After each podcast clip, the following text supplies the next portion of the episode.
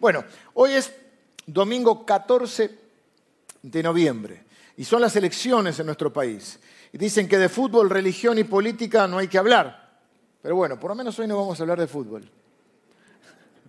Pero sí vamos a hablar un poquito hoy de política, porque eh, la pregunta que surge, y creo que más que nunca en estos tiempos, es cómo, cómo debe ser la relación entre iglesia, cristianos, política, cuál es la participación del cristiano, un montón de preguntas que a veces eh, surgen y en un tiempo, a mi modo de entender, en una opinión siempre ilimitada y muy particular, un tiempo de confusión.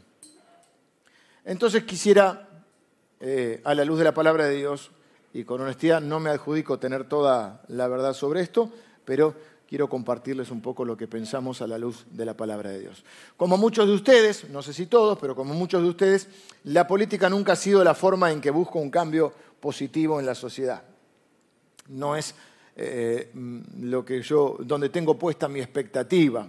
¿eh? Nunca he apoyado públicamente a ningún eh, candidato o partido político, pero la política es un tema del que tenemos que hablar, obviamente, porque es un tema, no vivimos este, alejados de la realidad y estamos involucrados en, nuestra sociedad, amamos nuestra ciudad, amamos nuestra nación y tratamos de servirla desde nuestro lugar.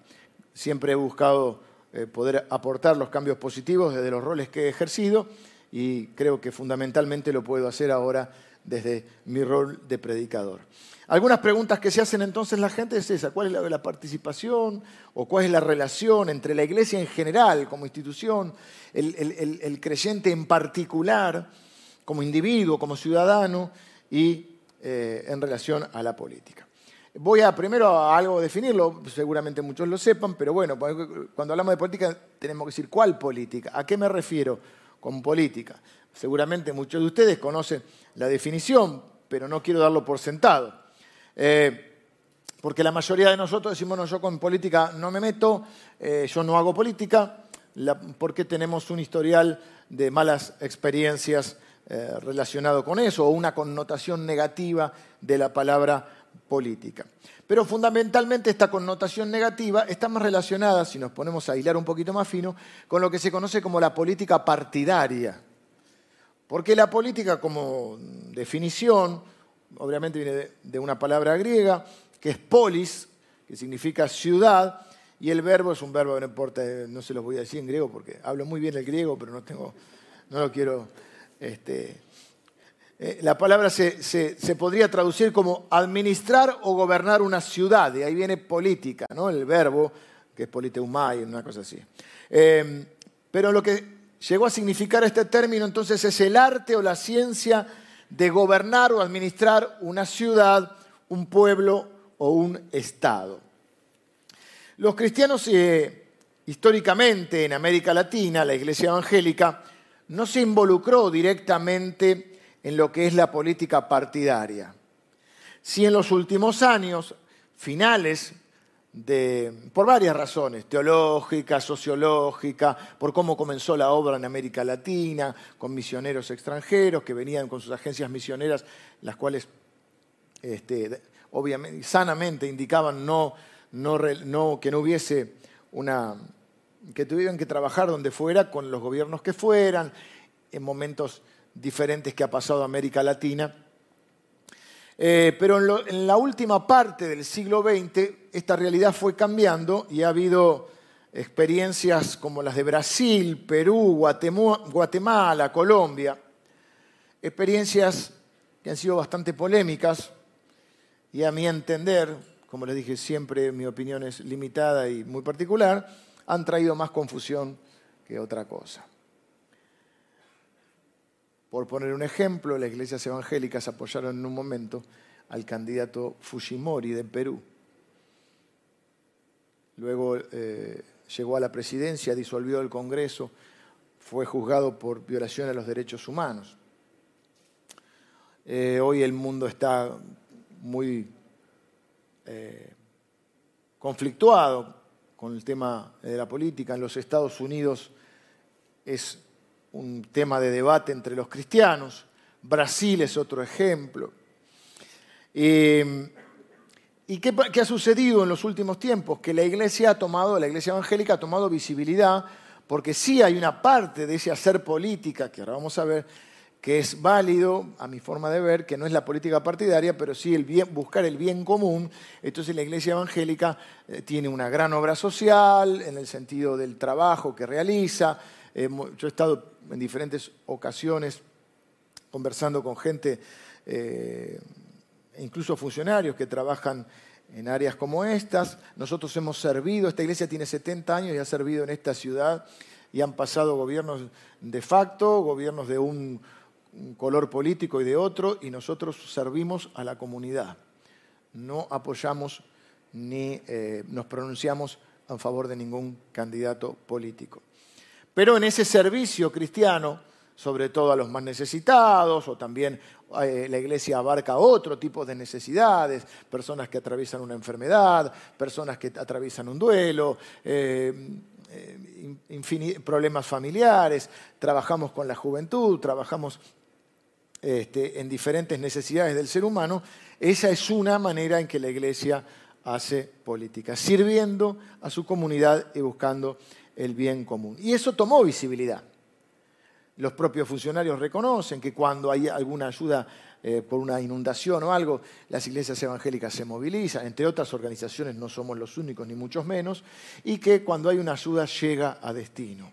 Eh, la función eh, en el tejido social tan, tan este, desgastado en este tiempo, en barrios marginales, la presencia de la iglesia, la figura del pastor, son figuras que han, han, sido reconocidas. Pero también al tomar visibilidad, también la iglesia de Cristo ha comenzado a ser tironeada desde varios lugares. Porque claro, al ver la visibilidad y al ver un número creciente Mm, de personas también, ¿qué ven los políticos detrás de eso? Votos. ¿Mm? Así que de eso es que quiero hablar un poco, porque mirándola a la luz de las escrituras, cuando Jesús comienza a ser una figura pública, Jesús comienza a ser tironeado. Están los celotes, por ejemplo, se cree que Judas era celote. Los celotes eran un grupo, estaba otro, otro de sus seguidores llamado Simón el celote, los celotes querían una revolución, pensaban que Jesús venía a hacer una revolución, ellos estaban bajo el imperio romano.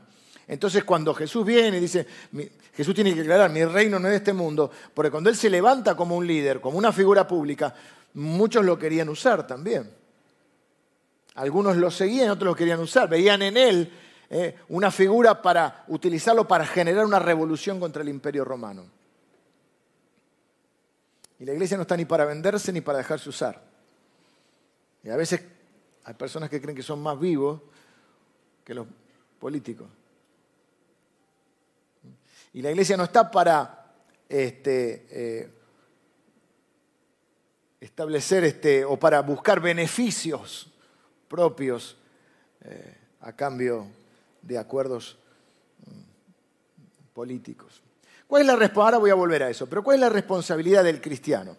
Una manera de expresarnos ya como individuo, tenemos que separar iglesia, institución, del cristiano en particular. La iglesia de Cristo, entonces, eh, debe eh, entenderse, puede ser la iglesia local o una denominación, y nadie puede adjudicarse el pensamiento de todo un grupo, de una masa de gente en la cual convivimos y en la cual pensamos muchas veces diferente. Una cosa soy yo como pastor de esta congregación, donde sí puedo intentar expresar o presentarme como representante de alguna manera de una voz en cuanto a asuntos de fe. No en todos tenemos que estar exactamente de acuerdo, pero ustedes reconocen en mí un líder espiritual en cuanto a, las yo soy el pastor de esta congregación. Yo no puedo de ninguna manera, en base a eso, adjudicarme el pensamiento político de ustedes. Ni decir porque nosotros somos 3.000 o 4.000 personas, las 3.000 o 4.000 personas van a votar lo que yo diga. Sería un insulto a la inteligencia de ustedes y un menosprecio. Yo no tengo sus votos, ni los quiero tener. Y yo represento, y lo he aclarado, ¿eh? a todos ustedes en cuestiones de fe, pero cada uno de ustedes tiene la libertad, es uno de nuestros principios, la libertad de conciencia, de pensar y de adherir a una idea política o no. Ahora, ¿qué pasa con la persona individualmente, con el creyente individualmente? ¿Cuál es la responsabilidad que tiene? Porque también decimos yo no hago política y en cierta manera todos hacemos política porque tenemos responsabilidad como ciudadanos del país en el que estamos.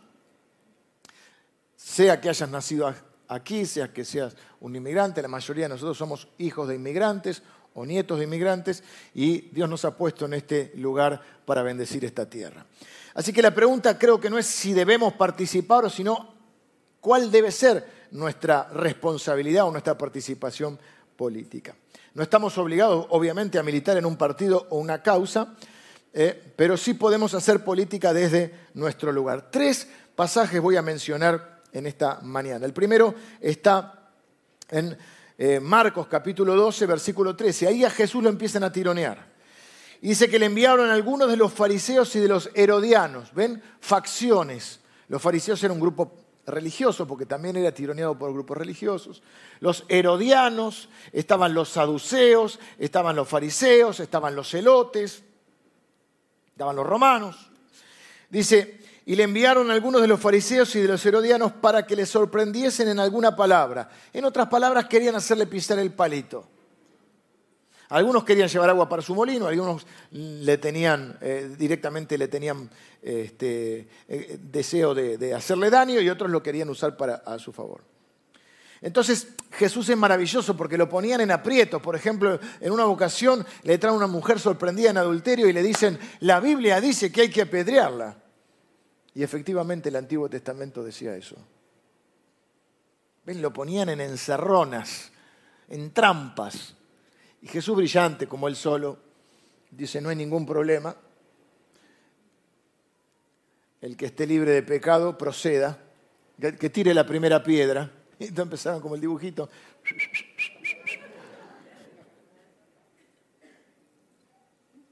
Solo él podía contestar eso. Porque es difícil cuando te dicen la Biblia dice. Y acá le vienen a preguntar, para ponerlo en eh, contra del, gobierno y de la facción y de lo que cada uno pensaba. ¿eh? Dice, vinieron ellos y le dijeron, maestro, sabemos que eres hombre veraz y que no te cuidas de nadie porque no, eh, no miras la apariencia de los hombres, sino que con verdad enseñas el camino de Dios. Siempre hay que endulzar el oído, ¿no? Decir lo que pensás, no te cuidas de nadie, mira cómo le dicen. Estamos en confianza, decir lo que quieras. ¿Es lícito dar tributo a César o no? ¿Daremos o no daremos? ¿Hay que pagar impuestos? Claro, a nadie le gusta, no sé si acá hay algún voluntario, nadie dice yo quiero pagar, ¿no? Además piensen que están oprimidos por un imperio, tienen que pagar impuestos a un imperio que no es un gobierno elegido, diríamos, por ellos mismos. Estaban, habían sido, eh, estaban bajo la ocupación y habían sido conquistados por el imperio romano que además le ponía cargas muy fuertes. De hecho, había algunos recaudadores que yo, odiados por el pueblo porque eran del propio pueblo judío, como el caso de Saqueo, que cobraban impuestos para el imperio y además se quedaban con algún vuelto. Pasan los años. Mas él, percibiendo la hipocresía de ellos, les dijo, ¿por qué me tentáis? No porque se iba a tentar a, tener un cargo político o algo así, sino ¿por qué me, por qué me buscás para, para hacerme caer. Traedme la moneda para que la vea. Ellos le trajeron y les dijo, ¿de quién es esta imagen y la inscripción? No dijo que del dinero era todo, dijo, ¿de quién es la imagen y la inscripción? Ellos le dijeron de César. Respondiendo Jesús les dijo, dad al César lo que es de César y a Dios lo que es de Dios y se maravillaban de él. Dice otra vez, no pudimos. Ni todavía, hasta el día de hoy no podemos terminar de entender la profundidad de lo que quiso decir.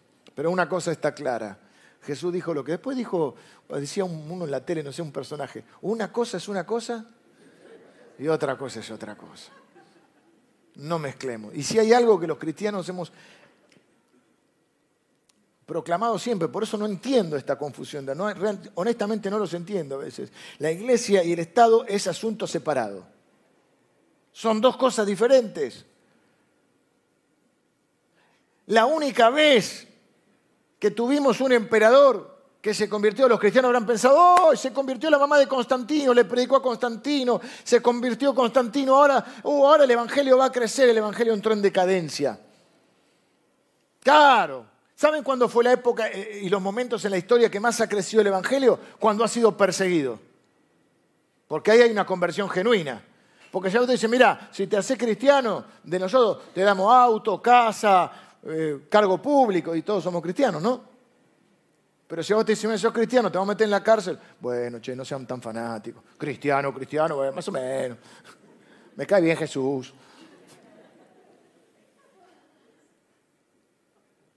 Entonces cuando escucho que se, ¿se acuerdan una época? Que se convierta Dieguito Maradona, que se convierta el presidente, que se convierta...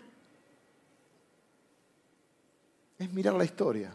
Las experiencias de cuando se mezcla religión y, gobierno han sido nefastas. Oriente, Constantino, quieren uno, miren uno de los nuestros, porque para no estar solamente de los demás. Hace poquito hablamos de la reforma. Soy un admirador de los hombres de la reforma.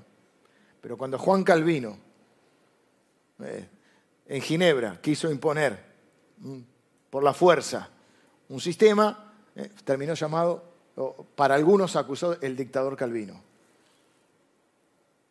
Hemos tenido también experiencias negativas. Este, no es que eh, como siempre, mira, nosotros pensamos esto, nosotros somos los buenos, todos los que no piensan como nosotros son los malos. El apóstol Pablo, en Romanos capítulo 13, versículo 1 al 7, nos va a decir que tenemos que respetar a todas las autoridades. Y va a decir algo más polémico todavía, que las autoridades que están son puestas por Dios. Y miren que ellos tenían unos, unas autoridades. Sométase toda persona a las autoridades superiores, porque no hay autoridad sino de parte de Dios y las que hay por Dios han sido establecidas. Y sigue, sigue, y más abajo dice, eh, pagad a todos. Ah, miren lo que dice el versículo 6. Pues para esto pagáis todos los tributos, hablando de todos los funcionarios, ¿no? Y dice, son servidores de Dios, aunque usted no lo crea. Y atienden continuamente a esto mismo. Pagad a todos lo que debéis, al que tributo, tributo, al que impuesto, impuesto, al que respeto, respeto, al que honra, honra. No debáis nada a nadie, sino el amaros unos a otros, porque el que ama al prójimo ha cumplido la ley. Entre paréntesis ahí, dice que no debamos nada a nadie. Y este es un consejo sano si quieres vivir tranquilo. Viví de acuerdo a tus posibilidades. No le debas nada a nadie. Por supuesto hay cosas que debemos, que uno se siente en deuda. Yo le debo un montón de, siento que un montón de gente que me ha hecho favores, que me brinda su cariño. Quiero ser agradecido. Cuando digo no le debo nada a nadie, no es que no es un orgullo. está hablando referido acá a, que no le a que no estés endeudado. A que vivas sanamente, con tu finanzas sana. Viví con lo que puedas. Hay un momento en tu vida que podés necesitar algún tipo de, obviamente, una necesidad extrema y necesitas una ayuda, Dios la va a proveer.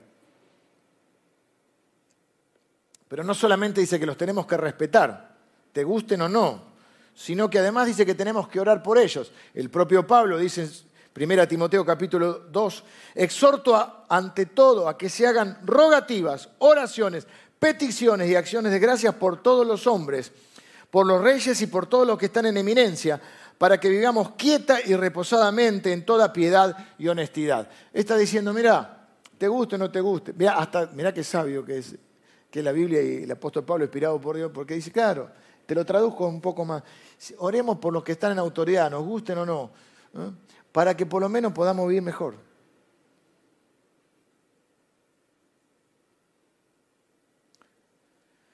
Entonces, la participación política del cristiano primero se expresa en su responsabilidad de pagar impuestos, de contribuir a su nación, de respetar las autoridades que están, las que nos gustan y las que no nos gustan, de orar por las autoridades y obviamente en contextos democráticos ejercer nuestro derecho al voto eh, y estar involucrados en los asuntos sociales, este, económicos, políticos de nuestra nación, siempre hacer una lectura sana de la escritura y sobre todo individualmente y cómo, eh, obviamente cumpliendo con nuestras responsabilidades individuales y como iglesia buscando siempre eh, o promoviendo la justicia, el bien común y otro valor muy importante para los cristianos que es la libertad. Así que, ¿cómo, cómo es la, la responsabilidad del cristiano? Es ser un buen ciudadano de su país sabiendo que ante todo es un ciudadano del reino de Dios. Y que Dios nos envía en su palabra a bendecir a todas las personas que podamos bendecir, aún aquellos que aún nos dice que debemos no solo respetar, sino orar por aquellos que están en eminencia, es decir, aquellos que están ejerciendo el gobierno. Y que nos guste o no, si están en última instancia es porque Dios lo permitió. En cuanto a la iglesia en general, no hay un mandamiento expreso ni evidencia en la Biblia de la participación política de una congregación local. Por otro lado, y esta es una opinión personal a la luz de la lectura de la Biblia, no creo en la formación de un partido político cristiano. No, si nos juntamos los cristianos para gobernar, repito, no creo que esa sea la función del cuerpo de Cristo. Y simplemente porque, porque uno comparta la fe, no significa que pueda tener la misma idea de país, ni que todos tengan la misma integridad, y no creo que estamos llamados como iglesia ni como grupo a formar un gobierno o un partido político. Eso no significa que haya cristianos que tengan una vocación política de servir a su país y a su nación a través de la militancia de unas ideas políticas, a través de la militancia dentro de un partido político o aún en, la, eh, en el ejercicio de una función pública como un funcionario, un servidor público. Debería hacerlo con toda honestidad, pidiéndole a Dios mucha sabiduría. Realmente creo que es algo muy complicado, pero bueno, si alguien eh, siente ese llamado de Dios, puede hacerlo. Por otro lado, no creo que ningún partido político pueda adjudicarse el título de cristiano o evangélico, ya que ningún partido puede expresar o expresa absolutamente todos los contenidos de la fe. Quiero reiterar un concepto que he venido diciendo en el último tiempo. La mejor manera que la iglesia puede participar políticamente es siendo iglesia y cumpliendo su misión en el mundo. Hemos servido en esta comunidad con diferentes gobiernos de diferentes partidos. Hemos recibido con respeto a los candidatos o a, los, aquellos que ejercen función. Muchas veces ha sido en la semana, justamente para preservar esta imparcialidad como institución, no hay foto cuando vienen, pero los hemos recibido con amabilidad. A lo largo de los últimos años han venido, han estado algunos presentes. Incluso hay algunos que son hermanos en Cristo, comparten nuestra fe y me han pedido saludar desde el púlpito y con mucho respeto y mucho cariño eh, y con una realmente, pero de corazón, el cariño de corazón, pero he tomado la decisión eh, y es mi convicción que el púlpito no es para otra cosa que para predicar el Evangelio de Cristo.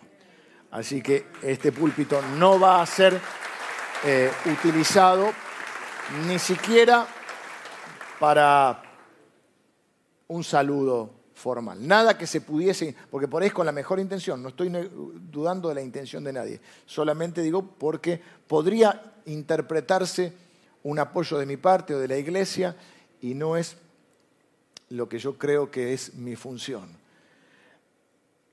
Creo que la misión de la iglesia, por eso digo, la, iglesia hace política siendo iglesia, velando por el bien común, ayudando a los necesitados en cualquier orden, libertando a los cautivos, ¿eh? sanando a los quebrantados de corazón, predicando el Evangelio de Jesucristo, que es el que realmente cambia la vida de las personas. Predicamos el Evangelio del reino y no solo cambia la vida de las personas aquí en la tierra, sino que cambia su destino eterno. Y si cambia la vida de las personas, y si cambia la vida de los padres, y cambia la vida de las madres, va a cambiar la vida de sus hijos. Y si cambia la vida de sus hijos, va a cambiar el destino de su descendencia. Entonces, nuestra eh, función como iglesia es ser iglesia. Así hacemos política, así buscamos el bien de la polis. Han venido, repito, candidatos, algunos han venido en la semana, algunos han venido. No hay ningún, las puertas están abiertas para que en esta iglesia es inclusiva. Todo el mundo tiene la entrada y todo el mundo es bienvenido sin importar su origen, sus creencias, su raza, ni siquiera su religión. Todo el mundo es bienvenido en este lugar. Pero el púlpito tiene, está para cumplir una función, predicar la palabra de Dios y anunciar el Evangelio de Jesucristo, para ninguna otra cosa más. Cuando Jesús vino a la tierra y fue una figura pública, comenzó a ser tironeado por diferentes facciones. La iglesia de Cristo hoy está siendo tironeada religiosos, políticos o diferentes eh, grupos eh, querían o el favor de Jesús, o el apoyo de Jesús, o el aval de Jesús, o algunos querían, eh, bueno, el mal de Jesús también, porque lo veían como un opositor. Jesús no vino a tomar partido, Jesús vino a tomar el mando. Y a mí, antes que importarme quién gobierna la nación, me importa quién está gobernando mi vida.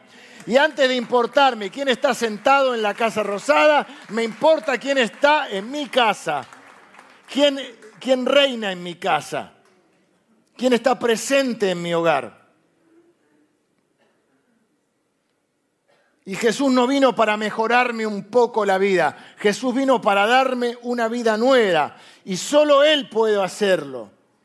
Por eso, mi primera preocupación es predicar el Evangelio. Hago política predicando el Evangelio, porque creo que eso es lo que cambia la vida de las personas. Quiero decir que lo que me define no es si soy un seguidor de tal o cual líder político. Lo que me define es que soy un seguidor de Jesucristo. No quiere decir que no, no pueda tener una idea política, no quiere decir que ustedes puedan adherir a una otra o a la idea política que quieran, no quiere decir que no puedan militar en un partido político, no quiere decir que algunos de ustedes puedan incluso ejercer un cargo público, siempre que obviamente lo hagan con integridad. Me refiero a que nuestra primera lealtad es a Jesucristo. Eso nos hace que somos seguidores de Él. Somos leales a Él. Y en cuanto hay un conflicto de intereses, nuestra lealtad tiene que ser a Él y nuestro amor a Cristo será siempre por encima de, todo. Gálatas 3:28 dice que ya no hay judío ni griego, no hay esclavo ni libre, no hay varón ni mujer, porque todos somos uno en Cristo. ¿Qué está diciendo? Está diciendo que el Evangelio es lo más inclusivo que hay en esta tierra. Judíos y griegos, había problemas. Esclavos y libres, clases sociales varón y mujer, discriminada totalmente la mujer, porque dice, en la iglesia de Cristo todos somos uno y lo único que importa es una nueva creación.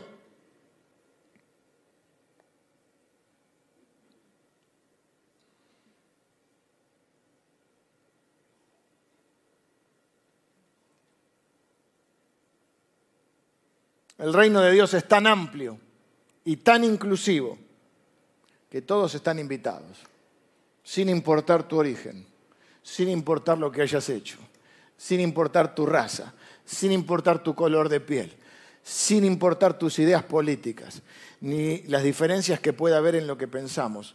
Todos en el reino de Dios están invitados y son incluidos. Dice la Biblia que Jesús vino a morir por todos. Y que lo único que importa es una nueva creación en Cristo. Termino, vengan los músicos. Juan 17, el Señor Jesús, momentos antes de la cruz, oró al Padre. Es tan importante esta oración que Jesús hizo siempre me pregunté esto. Jesús oró y esta oración quedó registrada. Es el capítulo 17 de Juan. Siempre me pregunté, si Jesús oró y estaba solo con el Padre, ¿cómo sabemos esta oración? Bueno, todo se sabe. ¿Cómo se viralizó esta oración? La única explicación que encuentro, que es tan importante lo que Jesús oró, que Jesús le tiene que haber contado a Juan o a alguno de sus seguidores, probablemente a Juan, porque está en Juan, lo que él oró al Padre. ¿Y por qué? Porque Jesús quería que supiésemos lo que él había orado. Es una oración preciosa, sentida, tremenda, dramática. Hace poco, hace unos minutos, hablaba con alguien y a veces tenemos carga por las personas y está bien, es la carga pastoral, pero hemos entendido, por lo menos yo entendí, que yo no soy el Espíritu Santo y que a Jesús le importa a la gente más que a mí. Y dice algo que me deja muy en paz, cuando me angustio, cuando hay alguna dificultad, cuando me entero, de que eh, hay algún pastor herido y las ovejas dispersadas. Recuerdo las palabras del Señor Jesús en la oración que dice, Padre, tuyos eran y me los diste. Y de los que tú me diste, ninguno se me perdió. Ninguno se me perdió. Así que si sos de Cristo, no tengas miedo que no te vas a perder. Porque el Señor no te va a dejar. Y aunque te tenga que ir a buscar a algún lado y algún moretón te lleves. Y bueno, a veces nos toca sufrir y a veces por malas decisiones. Pero eso no quiere decir que Dios te vaya a dejar. Porque si sos de Cristo, no te le vas a perder. Pero no es eso lo que quiero decir hoy. Lo que quiero decir es que Jesús, en esta oración, oró para que seamos uno. Y dijo, solo si son uno, el mundo va a creer. Padre, te pido que sean uno, como tú y yo somos uno. Que sean uno para que el mundo crea. No quiere decir que no podemos tener diferencias de pensamientos significa que nuestro amor es más importante que, lo que, las diferencias que tenemos. Y no estamos llamados a odiar al que piensa distinto, estamos llamados a amar. Aún a nuestros enemigos, ¿cuánto más entre nosotros? Que sean uno, Señor. Este es mi cuerpo, somos el cuerpo de Cristo. Entonces, hermanos, no podemos permitir que ningún pensamiento nos divida o produzca una grieta entre nosotros.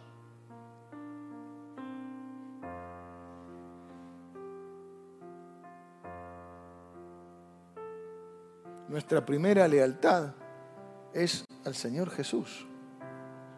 Eso nos hace hermanos, a los judíos y a los griegos, a los esclavos y al libre, varón y mujer. Y ahí pones la diferencia que quieras. Cristo murió para darnos una vida nueva, no para mejorarnos la que teníamos. No quiero que se malinterprete en cuanto a que algunos de ustedes se sienta frustrado diciendo, pero yo tengo un llamado de Dios. Bueno, si tenés un llamado de Dios, la Biblia no impide eh, que lo hagas. Tendrás que hacerlo, pedirle a Dios mucha sabiduría, que te mantenga siempre en integridad, que te cuide, que te preserve y que puedas ser luz donde Dios te haya puesto. Y si te pone un ambiente de gobierno, de decisión, de política o de la función pública o lo que fuera, Estaremos orando siempre porque siempre serás nuestro hermano, nuestra hermana en Cristo. Y oraremos para que seas luz donde Dios te ponga.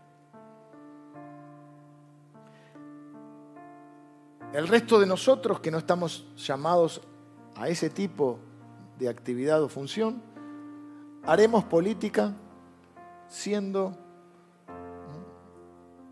personas que amen esta nación, que amen a la gente que está en esta nación y que prediquemos el Evangelio que transforma la vida de las personas. Buscando el bien común, buscando la justicia ya como iglesia, la iglesia luche por la justicia, por la libertad y por el bien común. Sirviendo donde Dios nos ponga. Porque para eso hemos sido llamados como iglesia. Pero no vamos a permitir que ninguna grieta entre entre nosotros por qué? Porque por sobre todo eso, ¿qué está? Nuestra lealtad a Cristo. Eso es lo que me define. Por sobre otras cosas, pues soy papá, soy, soy fundamentalmente un seguidor de Jesús. Y quiero terminar orando por nuestra nación. Este país es un país bendito, es un país, una tierra bendita. Quiero orar por, como, en el preámbulo que decía, para todos los hombres, bueno, y mujeres, ¿no? que deseen habitar el suelo argentino y nosotros somos hijos de mi, mamá es española, eh, pero ustedes seguramente tienen padres o madres y, y, en esta congregación mismo todavía hay descendientes de italianos, de españoles, de polacos, de ucranianos, de rusos, países limítrofes, venezolanos, hermanos venezolanos, hermanos de Brasil, Chile, Uruguay, suegros uruguayos, de tantos lugares. Y este país es un país que albergó y alberga a la gente que viene. Yo creo que este país eh, es nuestra, nuestro desafío florecer donde Dios nos ha puesto. Si el día de mañana te lleva a otro lugar, serás luz y florecerás donde estás, pero hoy estás acá. Este es el lugar donde hemos criado a nuestros hijos. Este es el lugar donde crecimos muchos de nosotros, o nacimos. No maldigas tu país. No maldigas a la gente de tu país.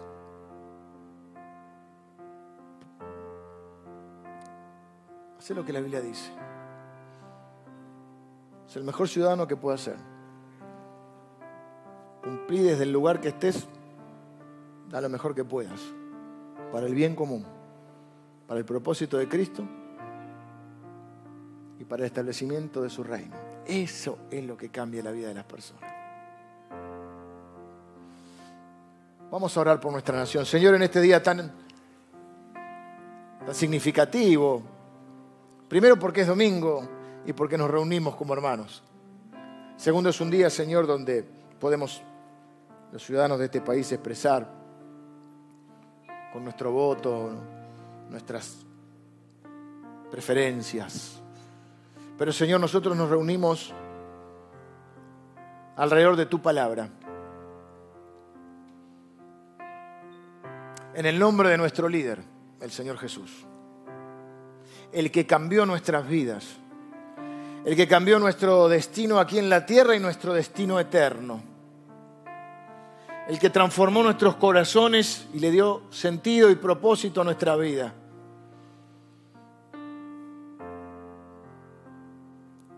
Que oró para que fuésemos uno. Señor, gracias por formar parte de tu iglesia, de tu reino. Gracias por la vida de nuestros hijos que han nacido en este lugar, en este país. Gracias, Señor, por nuestros abuelos o padres que vinieron a esta tierra y encontraron un lugar donde formar su familia. Nosotros bendecimos esta tierra. Nosotros bendecimos a esta amada Argentina. Y bendecimos a cada persona que vive en esta tierra los que han nacido aquí, los que han venido de otros países, los bendecimos. Bendecimos a cada uno de nuestros, los consideramos nuestros hermanos nuestras hermanas en esta nación. Mucho más bendecimos también a todos los hermanos en Cristo que conforman tu pueblo en esta, en esta nación. Señor, oramos por los necesitados, por aquellos que están realmente pasándola mal Señor, para que tu iglesia también siga siendo un canal de bendición, de provisión para todos aquellos que te necesitan, Señor. Padre, oramos por las autoridades que están, las que serán elegidas. Dale sabiduría, Señor, para que podamos vivir en paz y reposadamente.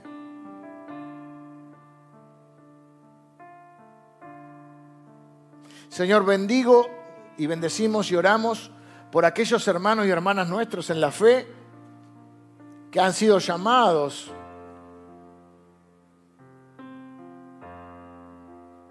a servir en la función pública. Señor, que lo puedan hacer bajo tu unción, tu sabiduría, con integridad, para el servicio de tu reino y el servicio de las personas. Y Señor, bendimos bendecimos a esta iglesia y a cada amada iglesia en el lugar donde está plantada. Y te pedimos que nunca se confunda, Señor. Que tu iglesia nunca se confunda. ¿Para qué la formaste? Y para qué existe? Hasta que tú vengas, Señor, vamos a predicar el glorioso mensaje de Jesucristo, que es el que transforma la vida de las personas. Oramos en el nombre de Jesús. Amén. Bueno, que Dios les bendiga y que tengan una linda semana.